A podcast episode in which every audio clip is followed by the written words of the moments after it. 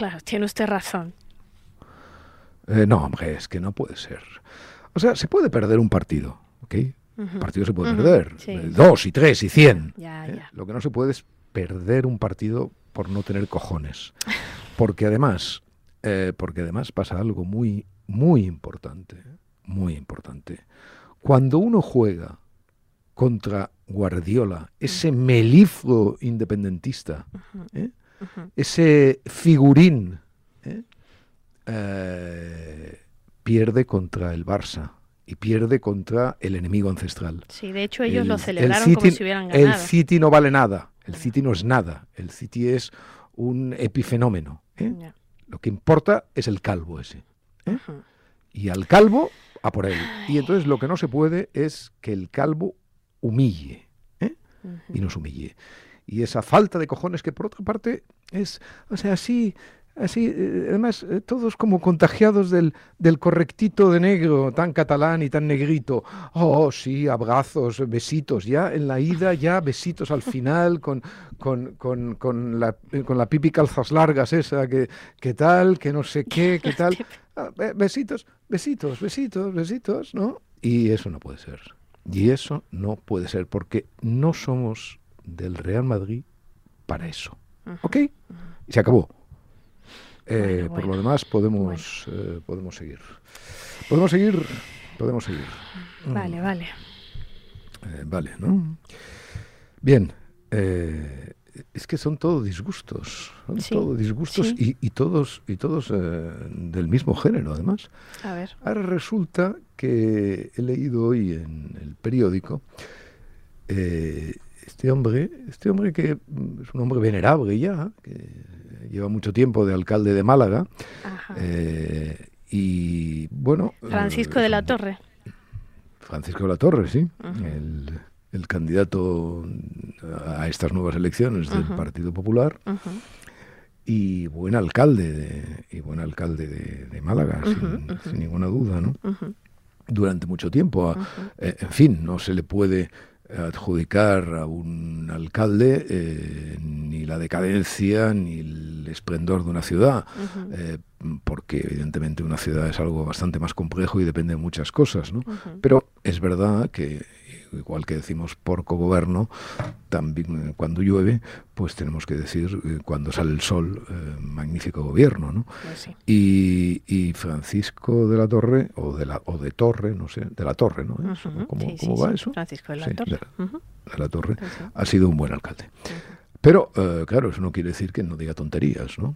Eh, por supuesto, hoy en el periódico dice eh, una tontería esencial eh, que además eh, supongo que por esta especie de vicio de los eh, de los periodistas de eh, siempre titular con la máxima tontería que dice un entrevistado, si lo sabré yo por otra parte, mm, dice que Ciudadanos nació como una escisión del Partido Popular. Hombre, Así es. Sí, sí. hombre, hombre, hombre. En, los, en los fundadores de Ciudadanos, mm, por supuesto, no había ningún, ninguno, ninguno de ellos que yo sepa, ¿eh? que yo sepa, quizá uno, pero que yo sepa con seguridad, no había, hay uno que no sé, pero ninguno había votado al Partido Popular en el momento en que Ciudadanos se constituye, ni había tenido nunca, no, votar al Partido Popular está muy bien, y en fin, yo no lo he votado nunca, pero mm, quién sabe, a lo mejor algún día cuando sea un partido realmente votable, pues lo votaré. Eh, Es interesante, eso no lo sabía yo, fíjese usted. Sí, sí, claro, no, nat- naturalmente. Eso es Ya, bueno, usted, no- usted, usted no lo sabía porque usted, eh, que tiene que estar mm, muy al tanto de todo lo que yo digo, hago, pienso, e incluso de lo que no digo, no hago y no pienso, tiene usted, eh, tiene usted a veces eh, lagunas, en fin, que, diríamos que casi por, por, eufonía son como las de ruidera, ¿no? o sea, por el ruido que hace. Me dejaré azotar el ruido que hace el vacío, el, ruido que hace el vacío. Bien, entonces nada, nada parecido a la a esa escisión del PP que el señor de la Torre plantea y que si la traigo hoy aquí es porque en realidad hay bastante gente que piensa eso, ¿no? Sí, sí. No, no. Eh, el, Ciudadanos nació eh, evidentemente no por una escisión del PP, sino gracias a que el PP había eh, gracias entre otras razones, ahora explicaré las otras, pero gracias a que el PP había desertado de lo que fue durante la época, eh, gloriosa época de Alejo Vidal Cuadras, ¿no? que fue un partido, evidentemente, antinacionalista, que es lo que cualquier hombre decente tiene que ser en Cataluña, y, eh, efectivamente cuando todo eso fue eh, destruido por las necesidades de políticas de Aznar, pues el PP se convirtió en lo que, en lo que el PP vuelve a ser hoy, y ahora hablaremos de esto. Pero además, en Ciudadanos, mm, eh, si había de alguna manera una marca de nacimiento y de origen, era eh, la traición, y traición con, todos sus, eh, con todas sus sílabas, que al entender de muchos de nosotros había cometido la izquierda la izquierda moderada, la izquierda del Partido Socialista, el PSC, el PSC concretamente, con sus votantes. Es decir, después de haber eh, llevado a Maragall a la, a la, a la cúspide, realmente a sustituir, en fin, a, hacerle cumplir su sueño político, eh, Maragall, como demostraron los hechos, se, eh, bueno, digamos que se confundió, voy a utilizar una palabra que sea leve respecto a su, a su manera de proceder en aquel momento, se confundió, eh, anduvo confundido y mm, se comportó como un nacionalista acérrimo, que es tal vez lo que siempre fue sin que nosotros lo supiéramos. Y ahí está la base del, del origen de, de, Ciudadanos y nada que ver con ninguna escisión del PP. en todo caso, eh, Ciudadanos sí que nace porque el PP deja de cumplir con sus obligaciones políticas, con sus obligaciones como partido antinacionalista en contra de la xenofobia. Yo siempre digo xenofobia porque me gusta mucho, ¿Ah, me gusta mucho decirla El fonema es ese, ¿eh? Se tendría que ser ese. Bueno, en realidad lo que se debería decir es xenofobia. Como, Está bien, también. como, lo dicen los mexicanos, sí. Bueno, no, y como lo dicen los mexicanos, pero en fin, se trata de aspirar, de aspirar la X, ¿no? solamente los cursos piden una copa de Pedro Ximénez, ¿no? Bueno, eh, podemos, discutir sobre ese fonema, pero... En todo caso, eh, sí, ese fonema, ya sabe usted que claro, o, esos cursos que hablan de mexicanos, ¿no? Como, no, no, es J, es J. Pero usted sabe por qué eh, México decidió conservar la letra X para el fonema J. ¿Usted sabe que, fue porque en la reforma de la Real Academia de la Lengua, cuando se, se determina, digamos, dar a, eh, organizar los fonemas para la letra X, eh, esa reforma determina que algunas palabras que se pronuncian como J, pero se, que se escriben con X, se pasen a llamar J. Y era el momento de la guerra de independencia en México. Y entonces en México dicen, no, eh, se conservan la X como un signo de nacionalismo por si no lo saben, en el siglo XIX. Eh, me parece, me parece una explicación magnífica y ya sabe usted que eh, aprecio mucho las filologías en vez de las fisiologías. Eh, Oiga, pero ¿no ha recordado ese verano maravilloso antes de la creación de Ciudadanos que tuvo su origen en el taxidermista, en el manifiesto por la ciudadanía en junio de 2005? Y casi, casi me atrevo a decir el día, pero no sé si estaré errada por un bar que fue como el 8 de junio, el 5 de junio, por ahí. No sé el día, no me acuerdo yo. pero eh, fue en torno de mi cumpleaños, o sea que está usted, está usted en lo cierto. Eh, bueno, eso, en fin, no vamos a hacer nada, ninguna, en fin, Ciudadanos es un partido hoy en gravísimas dificultades. yo espero de todas maneras que en estas elecciones y las que vienen acaben de consolidar, aunque sea mm, su nicho, pero que no sea el nicho en el sentido tanático, eh, porque la idea de Ciudadanos, como he dicho y escrito mil veces, es una idea perfectamente vigente. Al contrario que la idea del Partido Popular, eh, muy expresada por el catalanismo cordial del señor, eh, del señor Feijó, y eh, por cierto, puesta en, en, primera, en primera línea de fuego por este candidato improbable que se llama Daniel Sirera y que concurre a la alcaldía de Barcelona y que me he topado hoy con unas declaraciones eh, en las cuales dice que mm, el PP tiene que eh, recuperar a los convergentes, a los nacionalistas, etcétera, etcétera, porque esa es, al parecer, eh, su única posibilidad de supervivencia. Bien, eh, la vieja historia del catalanismo político, la integración, en fin, todas esas fantasías que el PP se ha ido contando a sí mismo durante, durante tantos años y que efectivamente por eso lo han convertido en un partido prácticamente residual en, en Cataluña, sin que eh, la excepción de Alejo Vidal Cuadras fuera nada más que una excepción. Y respecto a lo que, a lo que sucede en Cataluña, mm, he bajado hoy, eh, usted está en Madrid y yo estoy en Barcelona, ¿no? Sí, estamos, eh, eh, gracias a la tecnología. Separados, pero, pero bueno, hoy desde mi barrio alto, y lujoso. Lujosos. ¿eh? He descendido, eh, evitando los ocupas, naturalmente, eh, he descendido mm, por la calle, por la vía Augusta hacia, hacia el estudio que nos acoge. ¿no? Y he tenido, he tenido una experiencia que mm, resume muy bien cuál es mi vida en, Barcelona, ¿no? cuál es mi vida en Cataluña y, cuál es mi vida eh, desde hace mucho tiempo, ¿no? Y la razón, y la razón por la cual eh, el señor de la torre no puede decir tonterías ni el señor Feijo practicarlas. Eh, en un momento en que doblaba una de las esquinas en mi trayecto, me he topado con un, con un caballero un poco más joven que yo, pero no demasiado más joven que yo, que se ha quedado muy sorprendido al verme. Eh, es aquello que estás girando en la esquina y casi te topas de bruces.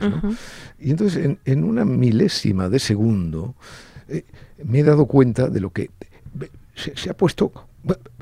Quería, quería decir. Quería decir algo, algo. Algo, algo bueno, algo malo. Ah, no, no, puta, cabrón. pero no le salían, no, no le salían, o sea, de la, de la ira la profunda ira que sentía al, haberse topado conmigo en una esquina, no le, no, le no le salían las palabras. Y yo me he puesto a reír realmente en su cara. Sí, por favor. Eh, eh, en su cara, eh, porque realmente era una cosa cómica. Y he seguido mi camino. Pero, ah, ah, ah, la justicia poética de las cosas. no había dado ni 50 pasos cuando una joven espléndida, eh, me pregunta, eh, perdone, lo conozco y lo aprecio. ¿Me puede usted decir dónde está la delegación de Hacienda de todos modos?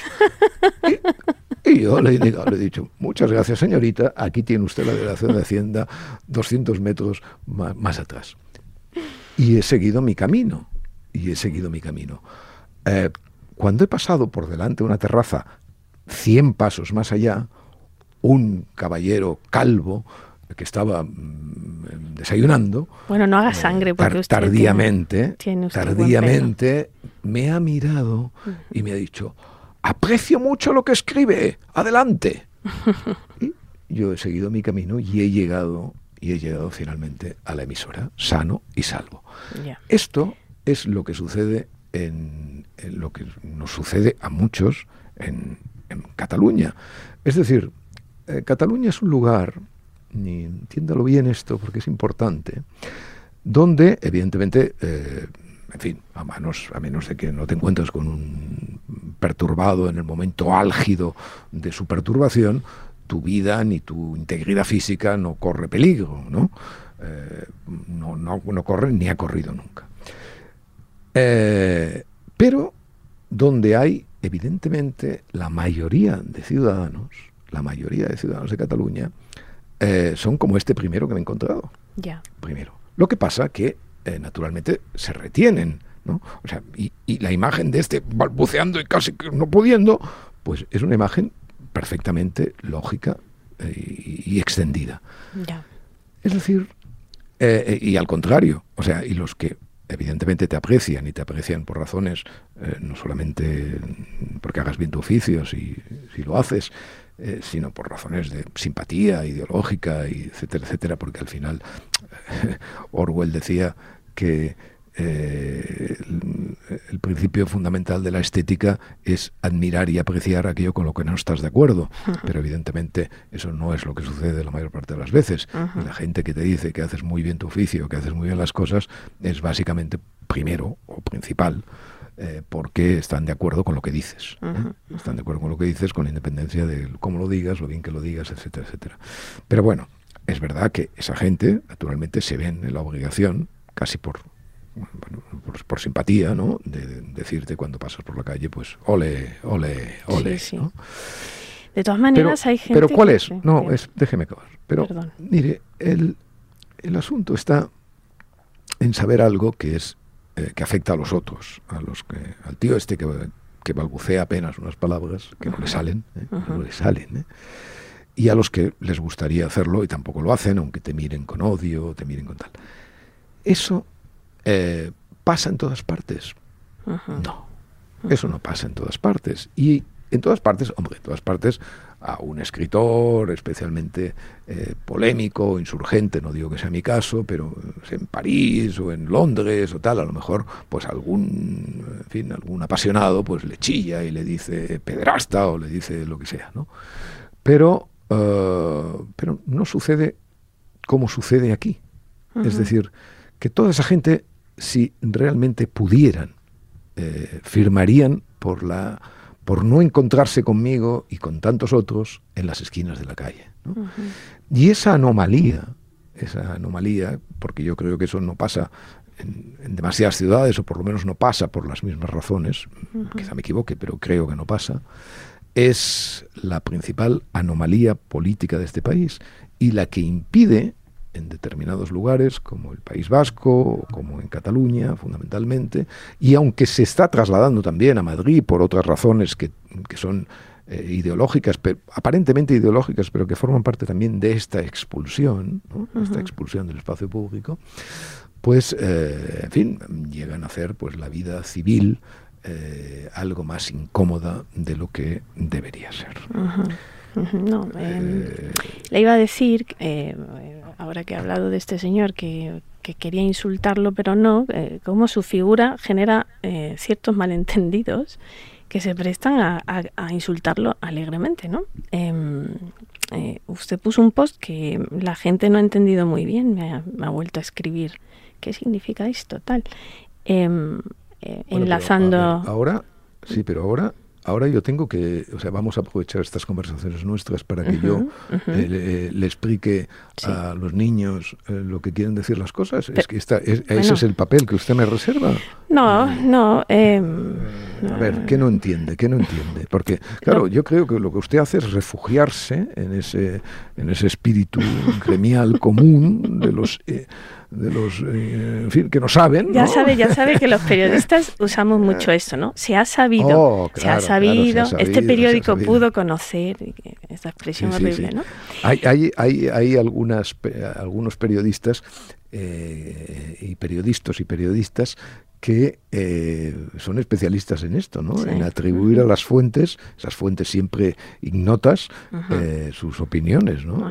Olvidando, por cierto, ya que lo dice, una, una cláusula y una condición eh, que, es extraordinario cómo ha desaparecido de la, mm, digamos, del, ecosistema deontológico periodístico. Y es que mm, desde hace siglos se sabe que uno puede utilizar fuentes anónimas, desde luego, porque evidentemente muchas veces la verdad tiene que venir embozada. Pero lo que no puede hacer nunca, nunca, nunca, es atribuir juicios a fuentes anónimas. o sea, uno puede atribuir hechos, pero no puede atribuir opiniones, ¿no? Y cuando dicen esto, sectores del PP opinan que el diputado no sé qué se pasó, en fin, etcétera. Pues es una cosa, o, el, PSOE, ¿no? Los, los, los las varonías, las varonías del PSOE. Génova, Génova, ¿no? En el caso del PP. Ferraz. Sí, sí, sí, sí, Ferraz. Voces de Ferraz. Pero pero atribuyéndole, atribuyéndole, eh, insisto, juicios. ¿eh? Esto es muy importante no olvidarlo, porque son juicios lo que los hechos evidentemente se pueden se pueden eh, atribuir a fuentes anónimas porque a veces no puede ser de otro modo y esa es parte de la libertad de nuestro de nuestro oficio, de la libertad de expresión. Pero hombre, pero los juicios no. Bueno, pues hoy, si usted abre cualquier diario hoy verá cantidad de juicios anónimos atribuidos a ignotas fuentes. Bien, en todo caso. Molinillo. Eh, y ahora resulta que yo, ahora resulta que yo tengo que aclararle a usted. Claro, tengo que aprovechar, tengo que aprovechar porque no nos vemos tanto. Diga, diga. eso que puso entre paréntesis después de Molinillo, enlazando a un artículo de Sergio del Molino, mm. eh, pone YQDMP. Hombre, pues eso es muy sencillo, eso es muy sencillo, Santos, eso es sencillísimo. Mire, eh, Sergio del Molino, este, columnista del diario El País. ¿Y escritor? escribió, escribió ayer un... ¿Ayer fue? No sé. Bueno, escribió el otro día un artículo eh, bueno, yo le he pasado la documentación de todo esto, ¿eh? que usted, usted bueno, usted ahora lo explicará. Eh, pero lo que yo le tengo que decir es que entonces empiezo ese post diciéndole molinillo, claro. Entonces, mire, esto es una una cesión, esto es una algo que no, que no se debe hacer, que está feo, o sea que eh, es decir que está feo, pero no por no por la ofensa presunta, eh, no, no, sino por, por, por, la zafiedad y la bajeza de, eh, de jugar con los apellidos, Es decir, los apellidos no se puede jugar porque eso es que es de, en fin, es de, primero de, de, primero redacción informativa, digamos. Pero claro, a veces los hombres eh, cedemos, ¿no? Eh, y a veces los hombres, mm, no, no, podemos resistir la tentación, nos entregamos al mal. Y cuando nos entregamos al mal, eh, lo único que hay que hacer con el mal no es intentar justificarlo, que esto es una cosa que me molesta profundamente, ¿no? Esta gente, por ejemplo, que que va a los toros. entonces intenta decir que los toros son éticos. Eh, va de putas. Intenta decir que no tiene más remedio y que hay una ética de las putas. Eh, come foie. Y dice, bueno, pero el foie no. No, hombre, no, pero vamos a ver. O sea, el mal, el mal existe y no tenemos por qué ser completamente virtuosos todos los días del año, ¿no? no, no, tenemos ninguna necesidad ni obligación, ¿no? O sea, eh, a veces pues eh, nos, nos, nos enfangamos, nos envilecemos, nos... entonces yo me envilezco a veces, a veces, eh, jugando con los apellidos de tal. El caso del molinillo. Entonces, pero claro, yo siempre pido perdón porque es lo único que se puede hacer, o sea, es decir, yo pecador me confieso a Dios, ¿no? Entonces, ¿qué quiere decir eso? Eso, y que Dios me perdone. Siempre pongo cuando hago eso, y que Dios me perdone. Pero, naturalmente, como ya lo hago tanto, porque cada vez cedo más al vicio, al envilecimiento de jugar con ello, pues ya he decidido ponerlo entre, entre con, con, siglas. bueno, en esta ocasión es, es, bastante justificado que caiga usted en este envilecimiento, como lo llaman, porque es un artículo en el que parece que lo señala porque habla de Julia Bacardit, a la que hemos dedicado espacio en estas conversaciones y también eh, usted dio la primicia de, que la habían eh, eh, contratado como corresponsal de la agencia EFE en, Budapest. Y em, en ese artículo, Sergio del Molino, el, primer clérigo con tribuna lo llama. agitprop, que se proclama más, antinacionalista, francotirador, acosador.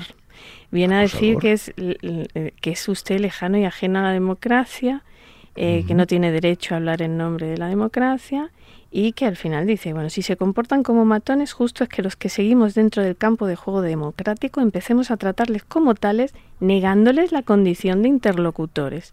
Y todo eso, por supuesto, sin dar ningún nombre. Claro. Eh, a mí lo que, entonces, eh, lo que yo contestaba con eso, tal, como me llamaba matón, lo más, en fin, los argumentos de ese artículo no voy ni a considerarlos, porque debatir y discutir implica siempre un respeto cognitivo al otro, que yo por supuesto no tengo en este caso con los argumentos supuestos de Molinillo, eh, y que Dios me perdone. pero mm, pero sí que hay algo que, me, gustó decir. Eh, tiene ahí el post, que no sé cómo va, ¿no? ¿Qué decía? A ver, ¿cómo decía eh, Bueno, el, post no lo tengo delante, pero aludía a la, a la película El hombre que mató a Liberty Balance, ¿no? Decía, cuidado, molinillo. pues pues, pues hay, que, hay que tenerlo delante, busquémoslo, no tenemos ninguna prisa. No, tenemos ninguna prisa. ¿Lo busca usted o lo busco yo? Búsquelo usted, por favor, pero casi casi que lo recuerdo. ¿eh? Cuidado, Molinillo. es muy corto. no, vamos a, vamos, a, vamos a citarlo como okay. manda, ¿no le parece? Me parece, me parece. Puestos ya en, en, esa tesitura de que, de que citemos, citemos bien. Vale, y luego déjeme decir algo al respecto también. Eh, bueno, está usted hablando mucho hoy, o sea, no sé de qué se queja. No, no, no me estoy quejando, es que es importante remarcarlo, no porque yo tenga nada que decir. El post, eh, el post lleva un título que se llama Firmado Liberty Balance. Y dice, ten cuidado Molinillo, que solo en las leyendas impresas los ransom Stoddard disparan más rápido. Claro, entonces todo esto hay que explicarlo, ¿no? Bueno, eh, eh, para quien no haya visto El hombre que mató a Liberty Balance, Ransom Stoddard es le he pasado, James Stewart. No, no, me lo tiene que pasar. Yo esa película la conozco. le he pasado Un, texto de, una, No, eso, eso no, pero le he pasado un texto de, quiere que la documentación. Sí, sí, sí. sí un texto Pero explique, explique eso de. bueno, Ransom Stoddard era el personaje interpretado por James Stewart que es el que pasa a la historia por ser el hombre que mató a Liberty Balance, cuando en realidad el que mató a Liberty Balance, era el personaje interpretado por John Wayne, que era Tom Donifon, ¿no? Y este texto, que quiere que yo cite, dice en la película que explica todo esto mejor. En la película de John Ford, El hombre que mató a Liberty Balance, de 1962, Ransom Stoddard, James Stewart, se convierte en un héroe arquetípico por disparar y matar a Liberty Balance, Lee Marvin, el secuaz a sueldo de los ganaderos. Pero Tom Donifon, John Wayne, oculto entre las sombras, es quien lo mata en realidad. Stoddard se queda con la chica de Donifon, y magnífica Vera Miles, y emprende una espectacular carrera política, gobernador, senador, etc. Donifon es el héroe anónimo. Al cabo de muchos años, Stoddard, tras la muerte de Donifon, le cuenta al editor de un periódico local la verdad de lo sucedido, pero el editor se niega a publicarlo, diciéndole, es el final de la película, este, esto es el oeste, señor, cuando se descubre la realidad de la leyenda hay que publicar la leyenda. Es decir, y en inglés es como esto, print. This is the Western, when the legend becomes a fact, print the legend. Print the legend, eso es lo importante. Y entonces yo le digo a Molinillo, que Molinillo va, va en ese artículo de Stoddard, ¿no? que pretende, pretende así eh, defender a las, a las muchachas, ¿no? Eh, le digo que, que tenga cuidado, que tenga cuidado, porque solamente en las leyendas, solamente en las leyendas, este Stuart Random dispara más rápido que Liberty. ¿Mm? Así es. Es decir, eh, más rápido que yo. más rápido que yo. Yo quería señalar una cosa, porque esto de que usted sea insultable y genere ciertos malentendidos. no, no, no, es que le voy a, de eso vivimos, de eso vivimos. Sí, pero voy a señalar algo que usted dijo que me parece importante señalarlo. Si no se acuerda o si piensa que lo dijo otro que luego me viene con esas cosas. Dice, la auténtica humildad escribiendo es la del compromiso y la de la contundencia, porque es la que te deja más vulnerable. Si te muestras tajante sobre una serie de cosas es porque crees en ellas, porque estás convencido de lo que has descubierto. Esto me parece importante para todos aquellos que No sé, esto lo ha debido escribir otro, no, tengo ni idea. Vaya por pero, Dios, vaya por Dios. Pero, pero vamos, eso, es, eso es así. O sea, si uno no defiende con rigor, con pasión sus ideas, pero ¿de qué sirve? O sea, o sea el respeto, el respeto es mm, justamente ponerse serio y firme, ¿no? No hacer esa especie de, de manoseo de, manoseo de plastilina en la que se convierte la discusión muchas veces, ¿no? Uno tiene que ser riguroso, sin, como he dicho muchas veces, eh, sin ofender, eh, sin que sin que ni una gota de tu pasión salpique a los hombres. Mm, a veces a mí seguro que se me va la mano. ¿eh? Pero Dios lo perdona. Y, y, no cumplo, no cumplo, sí, pero eh, Dios me perdona a veces ¿eh? y a veces mm, y a veces no me perdona simplemente y a veces mm, uno mismo siente eh, vergüenza de sus de sus actos y tal. Pero intento que no pase nunca. Y lo que sí aseguro es que estos estos molinillos que van por la vida de ecuánimes, de tolerantes, en fin, de socialdemócratas al fin, siempre con, con las patitas a un, a un lado y a otro de la calle, son los que en realidad debo reconocer que insultan más y mejor, porque haciéndolo de una manera eh, completamente descocada, eh, no reciben nunca no reciben nunca mayor penitencia y eso eso, molesta. Debo aprender debo aprender me haré socialdemócrata bien eh, en todo caso, hablando de socialdemócratas, hay algo mm, serio que eh, está sucediendo estos días con este, con este canallesco asunto de eh, los etarras, de la derrota de ETA. Cíclicamente, como España es, España es como a veces como como un váter, ¿no? donde un sumidero, ¿no? donde la, marea a veces pues arrastra eh, siempre eh, cadáveres, vilezas, injusticias, etcétera, ¿no?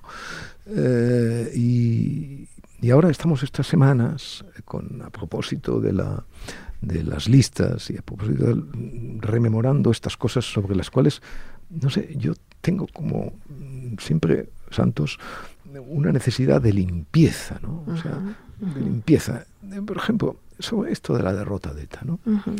Hay mucha gente que se, eh, se empecina. Mi amigo Rogelio Alonso, eh, que aprecio mucho intelectualmente, escribió un libro magnífico sobre eh, todo lo que pasó con ETA, excepto en el título, que es la derrota del vencedor, a pesar de que le aprecio la paradoja, ¿no? porque es un buen título pero digamos no lo que cuelga de ella. Vamos a ver si nos aclaramos. A ETA, eh, la democracia española, y no como suciamente dice el presidente del gobierno, los socialistas, sino la democracia española, la venció. La venció clara y tajantemente. Es decir, obtuvo su rendición. ¿eh?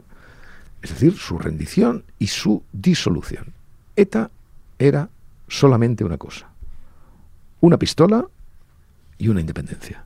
Una pistola por la independencia. Les quitaron las pistolas y, evidentemente, les quitaron la independencia porque se disolvieron antes de que la independencia llegara. Y por lo tanto, perdieron, eh, perdieron su, su, partida. Es decir, mm, quisieron conquistar a golpe, a punta de pistola, la democracia española y la democracia española los aplastó. Los aplastó, los encarceló eh, y los redujo a la miseria moral que son, que fueron y que son. Eso, primer punto. Por lo tanto, sobre eso parece mentira que los vencedores, nosotros, ¿eh? nosotros, a veces nos enzarcemos en estupideces sobre si eh, ETA ha ganado o no ha ganado, si ETA es la que, la que en realidad gobierna España, si ETA es la que eh, maneja las elecciones próximas, etcétera. Todo esto son estupideces. O sea, estupideces que lo único que hacen es debilitar el elemento central, el elemento central de, de los últimos años en España. Y es que España venció al terrorismo. Y que permiten, y que permiten que eh, el salvajismo intelectual y moral de algunos, como el presidente del gobierno, que, eh, entrando, digamos, por esta grieta abierta, llega a atribuirse, atribuirse él, su partido, etcétera, etcétera, la derrota, la derrota de ETA. Pero eso, evidentemente, con él no se puede exigir eh, ningún tipo de actitud cognitivamente sólida ni moralmente eh, presentable. Y, por lo tanto tenemos siempre que partir con el presidente del gobierno de esos apriorismos. Por lo tanto ya no nos importa, eh, va de soi, eh, que dicen los franceses, va de soi. Con el presidente del gobierno va de soi. Pero lo que tenemos que hacer es saber exactamente dónde nosotros colocamos el listón de la crítica y cuándo ese listón deja de respetar los hechos. Y cuando ponemos en duda que la democracia española haya ganado la partida de ETA, evidentemente nos estamos equivocando gravemente y estamos permitiendo y favoreciendo vilezas de esa magnitud. ¿Qué es lo que ha pasado? ¿Qué es lo que ha pasado mm, con ETA eh, y con el nacionalismo? Pues cosas que no tienen nada que ver una con la otra. O sea, es así. ETA fue vencida, por supuesto. ¿El nacionalismo ha sido vencido? En absoluto. En absoluto. O sea, el gravísimo problema de la democracia española es el prestigio intelectual, político y moral del nacionalismo. De esa idea maligna, ¿no? Efectivamente, de esa idea maligna, de esa idea maligna, ¿eh? de esa idea maligna que gobierna, o sea, es que gobierna hasta en Teruel. ¿eh? Gobierna hasta en Teruel. Y gobierna desde hace mucho tiempo y gobierna con la aquiescencia de muchos españoles que utilizaron el nacionalismo en función de sus intereses políticos no siéndolo. Por ejemplo, cuando eh, Jordi Pujol, el Jordi Pujol de la buena época, pasaba en Madrid, en Madrid con, con T, ¿eh? como el gran estadista español. Sí sin que, evidentemente, toda esa gente que se llenaba la boca de antinacionalismo y que se la llenaría más luego, reflexionara un momento solo sobre la trascendencia de la cosmovisión puyolista y en qué medida eso afectaba a la marcha eh, de los asuntos públicos, a la marcha correcta y a la marcha eh, impecable de los asuntos públicos. Pues no. Es decir, mm, como les iba bien en, en aquellos momentos Pujol para debilitar a Felipe González, pues Pujol era español del año, el gran estadista, etcétera, etcétera. Bien, esto lo ha hecho la derecha. Y evidentemente lo ha hecho la izquierda. La izquierda, especialmente a partir, aunque no, especialmente digo, pero no a partir, es decir, lo ha hecho antes, pero especialmente a partir de José Luis Rodríguez Zapatero y de Pedro Sánchez. Y entonces, ¿qué es lo que sucede ahora? Es decir, cuando el otro día ponía yo en la, columna, eh, ponía en la columna la desfachatez extraordinaria del presidente del gobierno chuleando, chuleando a la pobre portavoz del PP, Cuca Gamarra, toda temblorosa, eh, toda temblorosa mientras le decía, Atrévase usted, atrévase usted a decir que Zapatero no traicionó a los muertos y tal. Cuando realmente la otra, en vez de temblar como un azogue, como el azogue, eh, debería haberle dicho, no, no, es usted el que ha traicionado a los muertos, porque eso no es una metáfora. O sea, el, uno de los graves problemas de la conversación pública española es la cantidad de metáforas desbocadas, ¿eh? sanguinolentas que hay. Pero es que decir que el, el presidente del gobierno actual ha traicionado a los muertos no es ninguna metáfora. Es una explicación estricta de los hechos. Es decir, ¿cuál es la gran diferencia entre el presidente eh, del gobierno y el resto de dirigentes políticos españoles. Que hayan, como se llenan la boca los, estos, estos, estos, en fin, estos apasionados de las mañanas, se llenan la boca, no, pactó con ETA, lleva ETA a las instituciones. No, hombre, no, no, pero es mucho más sencillo, es mucho más sencillo. El presidente del gobierno, a diferencia de cualquier otro presidente del gobierno, ha pactado con exdelincuentes, catalanes, por cierto, también, los ha indultado, los ha indultado en el caso de catalanes, y los ha sacado del arroyo para ponerlos en el centro de la vida política. Y lo mismo ha hecho con Bildu. Y eso no es pactar con ETA, eso es llevar la eh, xenofobia ¿eh? al centro al centro del mensaje político socialista. Y eso es darle al nacionalismo, ¿eh? entregarle, sin batalla, sin lucha, el centro de la vida política española. Y esto lo ha hecho el presidente del gobierno en una medida incomparable con la de cualquier otro. Y eso es lo que hay que decir. Y no hay que... Eh, eh, siempre recuerdo aquella maravillosa, aquella maravillosa eh, expresión de, de, Pascal Brugner, ¿no? Cuando decía ponerle palabras demasiado grandes a los a los hechos, oscurece los hechos, los, los envuelve, los tapa, efectivamente, les hace perder su silueta. en realidad, Pascal Brugner se, se inspiraba en, sin saberlo claro, porque no creo que haya leído Baroja, o quizás sí, eh, en aquella frase de Baroja, ¿no? las palabras tienen que ir eh, sobre las ideas como un guante. o sea, es decir, que no, que no sobre eh, ni falte nada. Sean concisas. Entonces, cuando, cuando eso en, la política o en la literatura lo perdemos y empezamos a tratar las ideas como, como, como envoltorios fantasmales, pues claro, en realidad nos quedamos mucho más eh, vulnerables. Débiles, sí. De lo que estábamos y eso es lo que eso es lo que no podemos permitir porque eso es el, final. Eso es el final. Tiene usted razón. Otra vez. Otra vez. Bueno. ¿Cómo ve usted esto de que el ADN está disperso en el aire? Que me comentó el otro día y me pareció alucinante.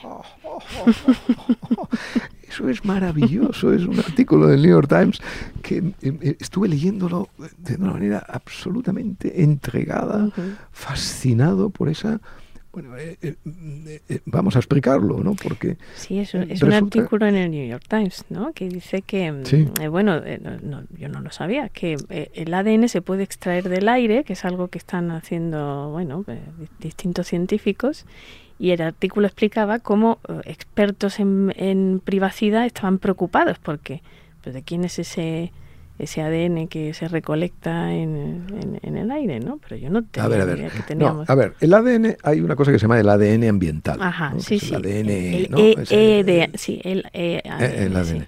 Entonces esto, esto era conocido y todas esas cosas. Lo que pasa que eh, lo utilizaban además los ecologistas para defender las, bueno, para tener información sobre las colonias, eh, digamos, animales o vegetales, etcétera, etcétera, ¿no? Y entonces ahora, de repente, claro, se el, eh, sobre el ADN ambiental se sabía que efectivamente pues las personas dejan eh, huellas allí por donde pasan ¿no? Eh, mm, yo conservo la corbata que mi padre llevaba el día que murió. De repente. Y la tengo entre mis corbatas. Y sé que de alguna manera allí hay ADN eh, lo que sucede es que mm, eh, no, se, no, se, no se tenía la técnica para aislarlo, o sea, para identificarlo y para poder eh, y para poder dar cuenta de él. Bueno, y ahora como en tantas otras cosas, evidentemente, tenemos empezamos a tener la técnica y podemos, por ejemplo, determinar, para poner algo muy del gusto de, mis colegas de oficio, podemos determinar si eh, aquello que... ¿Se acuerda de aquella novela de Juan Benet, El, aire de un crimen? no que, la he me parece ganó el premio Juan, Benet eh, se presentó al premio Planeta eh, y lo ganó. El aire de un crimen era una novela policíaca que yo leí hace mucho tiempo no me acuerdo absolutamente de nada pero era una novela inteligible y, bueno, define muy bien ese título lo que, lo que quería explicar sobre la Ininteligible, o sea, que no, que no se entendía. no, no, inteligible. inteligible, sí. Eh, está así porque ganó el planeta, claro. Eh, entonces, el, el, aire de un crimen, o sea, eh, sucede un crimen en una en un lugar, ¿no? Incluso en un lugar al aire libre. Bueno, pues como el criminal ha dejado mm, huellas por todas partes, huellas de ese ADN ambiental, en teoría, una mm, exploración científica y a fondo de ese aire podría identificar perfectamente al criminal. Ah, Dicho, explicado así, pues eh, se, entiende. ¿no? Eh, y entonces, claro, pero bueno, eso es evidentemente... por cierto, el artículo de ese del, del Times, como siempre, que hay que leer el Times porque por lo menos los hechos están explicados claramente, pero claro, eh, su sesgo no deja de ser el sesgo ese irritante de que ante el descubrimiento de una maravilla, o sea, algo que te puede llevar, no sé, el ADN ambiental está en la base de, lo, de aquello que pasaba con el COVID, que lo, encontraban en las, en las alcantarillas y todo eso, y permitía pues eh, saber el desarrollo de la pandemia con una precisión bastante notable. ¿no? Bueno, pues teniendo en cuenta esas, esas cuestiones, eh, maravillosas que, nos pueden permitir incluso fantasear, ¿no? Fantasear con la reconstrucción del pasado, sí, de, nuestros familiares. del pasado, de nuestros familiares, etcétera, No, pues no, no, enseguida, rápidamente. Eh, graves peligros se ciernen sobre la privacidad. Sobre todo, como si la privacidad, como si nuestra privacidad tuviera el más mínimo interés contigo. O sea, en fin, como si nuestra, como si todo lo que hacemos eh, tuviera que ser, eh, en fin, objeto de una atención por parte de los poderes ocultos. Eso, nuestra privacidad solo tiene, Santos, a veces, un interés literario, ¿sabe usted? Sí, em, sí, y lo cual me recuerda que em, estamos a menos de una semana eh, de que esa autobiografía que ha escrito sobre su eh, juventud. pero eh, ¿cómo puede usted, cómo puede usted ser tan imprecisa y tan errónea en, un asunto absolutamente central? Mire, yo he escrito no he escrito una autobiografía. Ah, no. Yo he escrito una biografía. Una biografía. Una biografía de un joven llamado Arcadio no he escrito ninguna autobiografía. Por favor, Santos, eh, sea usted precisa. Pero en cualquier eh, caso... Eh, sale el 24 de mayo a la venta en librerías y el jueves es la presentación en Madrid, ¿no? Sí, bien. Bueno. Pero al mundo nada le importa.